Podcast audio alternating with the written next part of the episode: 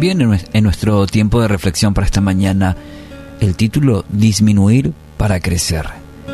Basado en Juan 3:30, donde dice, es necesario que Él crezca, pero que yo mengüe.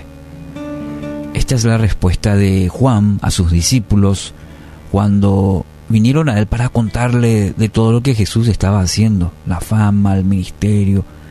Y en ese contexto encontramos la respuesta de Juan el Bautista, es necesario que Él crezca y que yo mengüe.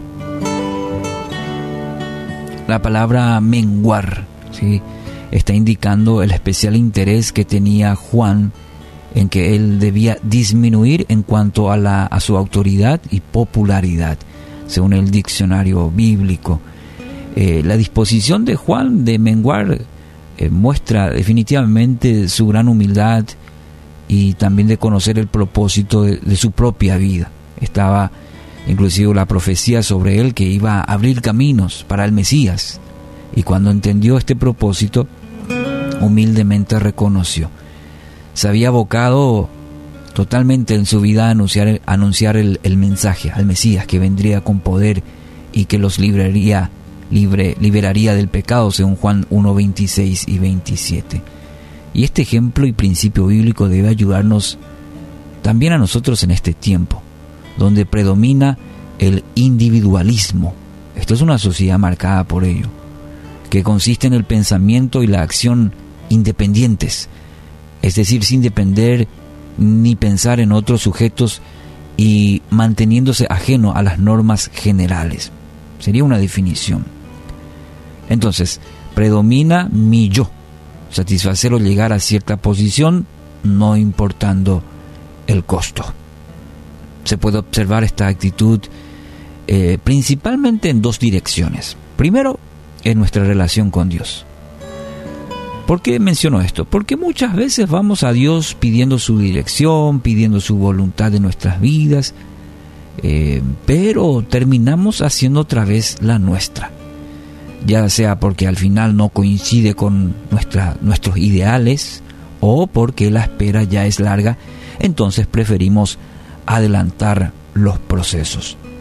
Y en un segundo sentido, eh, también esta actitud se observa nuestra relación con los demás, ya sea en nuestro entorno eh, o no. Simplemente preferimos que las cosas sucedan como nosotros queremos. Nos cuesta mucho ceder de nuestra posición. Muchas veces simplemente por el orgullo que ciega, que, que nos ciega completamente.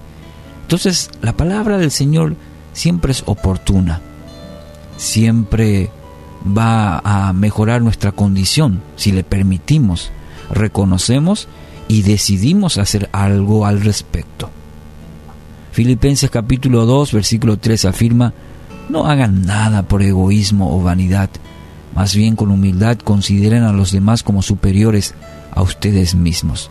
Es una actitud que encontramos en la palabra de Dios que nos va a ayudar mucho a vivir una vida plena.